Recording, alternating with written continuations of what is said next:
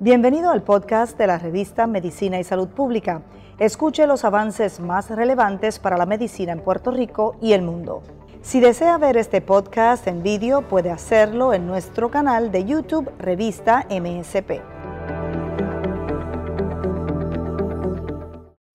Saludos y gracias por acompañarnos en este podcast de la revista de Medicina y Salud Pública en el tema de artritis reumatoide. Y hoy vamos a estar hablando sobre usos de mecanismos de acción para alcanzar remisión en corto tiempo. Y tenemos una experta para hablarnos de este tema, a la reumatóloga, la doctora Francesca Cruz. ¿Cómo se encuentra, doctora? Hola, muy buenas tardes a todos. Me encuentro muy bien. Gracias por la invitación.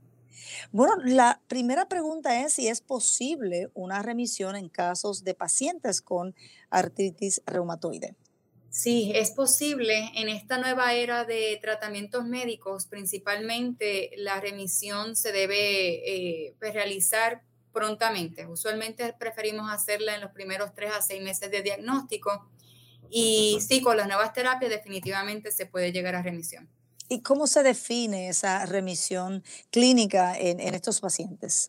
Pues la, definición de remisión se define de que el paciente tiene que sentirse bien, no debería tener presentación de inflamación articular, no debería tener eh, eh, entumecimiento ni rigidez en las articulaciones. Y con esta definición, ¿verdad? También hay otras herramientas que se utilizan, que es el DAS 28, el SIDA y son herramientas que se utilizan más para objetivos de investigación eh, pues, y constituye básicamente todos estos hallazgos, inflamación eh, eh, articular, marcador de inflamación y dependiendo de esos números que nos dan esas herramientas podemos determinar si el paciente está en remisión. ¿Y, cómo se alcanza esa remisión? Hay ciertas guías para tratamiento en artritis reumatoide existen dos escuelas principales para hacer estas guías, que son el ACR y el EULAR. Sin embargo, eh, ambas son casi idénticas, ¿no? Eh, lo ideal sería inicialmente tratar al paciente con un tratamiento que se llama metrotexato. Este tratamiento es un medicamento ancla que ayuda a que la inflamación articular disminuya. Y si este paciente no mejora con el metrotexato, pues podemos ir a progresando a terapias biológicas, tales como los TNF, los JAK inhibitors, que son unos medicamentos nuevos de moléculas pequeñas, entre otros. Así que eh, existen unas guías y unos protocolos de tratamiento y dependiendo de, de la respuesta de estas líneas de tratamiento, pues se comienza el tratamiento y se prosigue a base de eso. Bueno, y una vez alcanzada esa remisión, ¿cómo se mantiene el paciente eh, en remisión? Muy buena pregunta. Primero, el paciente tiene que mantener una buena adherencia al tratamiento. Si el paciente no se toma el tratamiento, pues definitivamente no va a haber mejoría.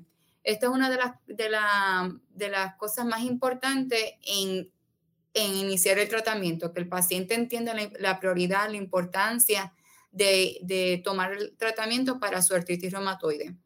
Eh, después de ahí eh, es darle seguimiento a este paciente continuamente para eh, determinar si la dosis que está tomando es la certera o si hay que hacer ajustes y dependiendo de la respuesta del paciente se mantiene esa terapia de mantenimiento y, y de la misma forma se mantiene entonces el paciente en remisión. Hablemos un poco de las terapias de avance y cómo estas benefician a ese paciente, a ese paciente con artritis reumatoide. Pues las terapias de avance, eh, hay demasiadas terapias nuevas. Eh, la más innovadora, las más recientes son las llamadas JAK inhibitors o los inhibidores de la molécula de JAK. Eh, se le conocen también como target DMARDs y estas terapias son las más avanzadas y una de las que están en más auge realmente en el campo de la reumatología. Eh, y estas terapias son rápidas, eh, comparadas ¿verdad? con otros tratamientos como los TNF, que también son otros tratamientos biológicos avanzados, pero llevan muchos años ya en el mercado. Y estos JAKs eh, son, existen cuatro en el mercado Eh, bueno, existen realmente cuatro en total, tres principalmente en el mercado, uno todavía está en efecto de investigación para aprobación y son de terapia rápida, ayudan muchísimo para evitar deformidades eh, que son irreversibles, el cansancio, rigidez y son tremenda opción, ¿verdad?, para pacientes que han fallado los TNFs. Usted ya mencionó algunos beneficios entre estas terapias y las tradicionales. Si pudiera hablarnos de otras, otros beneficios eh, comparando ambas terapias.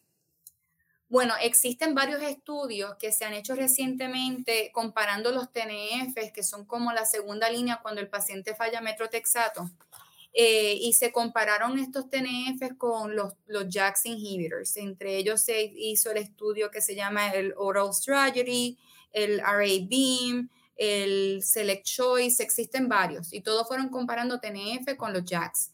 Y en todos estos estudios mostraron que los JAKs tienen superioridad en acción. Son mucho más rápidos, como mencioné, y persiste el, beneficio del tratamiento eh, a largo plazo. Los dos son muy, buenas terapias en cuestión de familias, ¿no?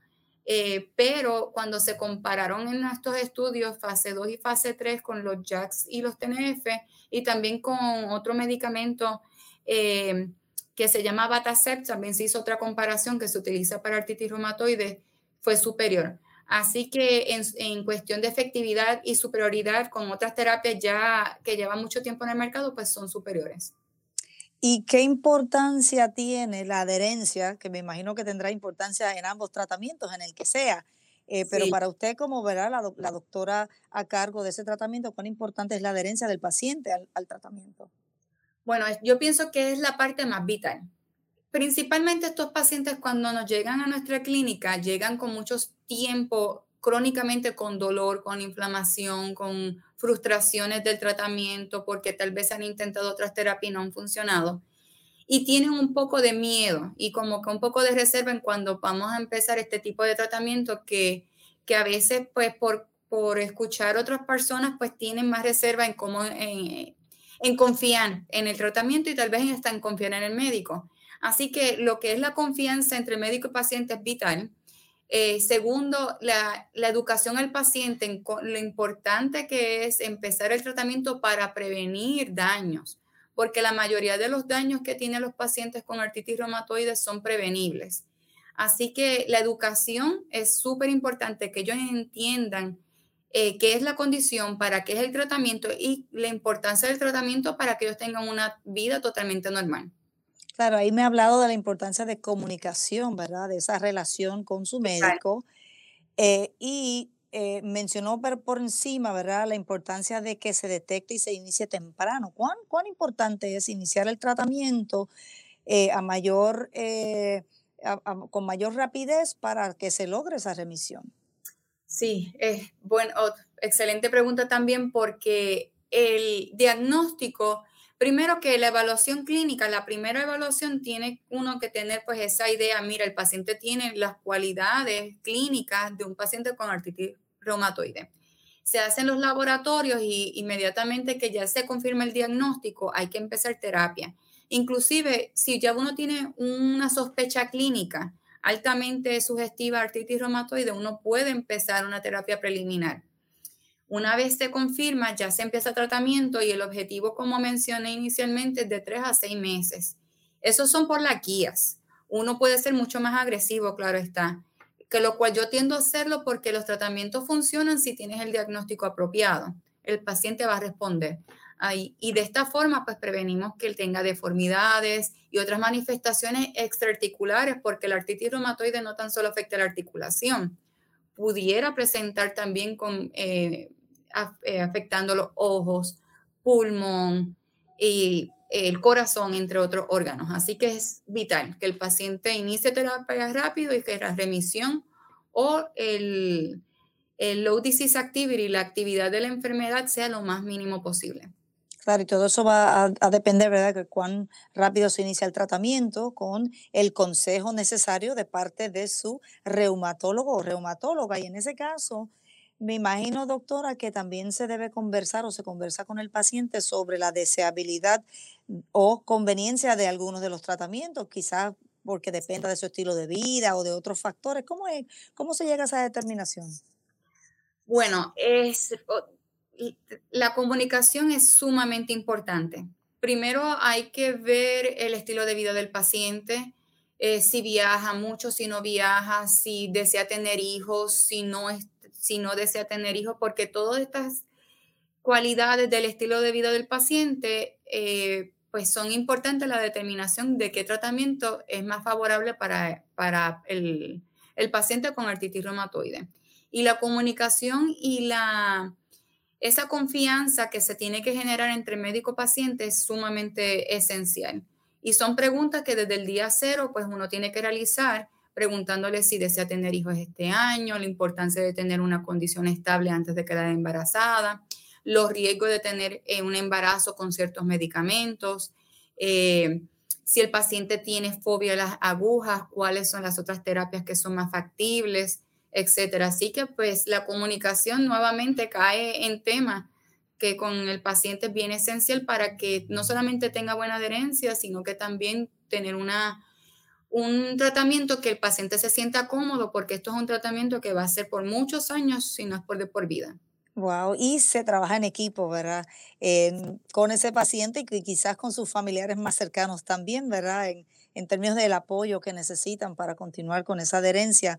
Doctora, en este proceso de remisión, para saber si hay remisión, eh, cómo va todo, es importante medir. Usted mencionó al principio unas métricas. ¿Esas se utilizan durante todo el proceso, la parte final?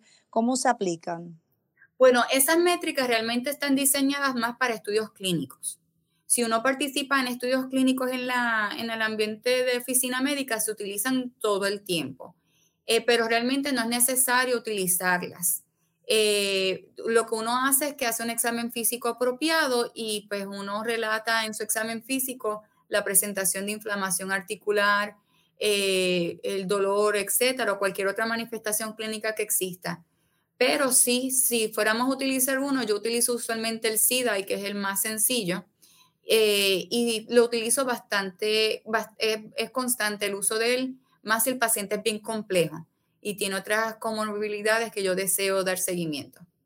Pues muchísimas gracias, doctora, por explicar que la remisión sí es posible en casos de pacientes con artritis reumatoide y que hay unos mecanismos para que eso sea cuanto más rápido posible. Correcto, sí, muchas gracias. Muchísimas gracias a usted y será hasta una próxima ocasión.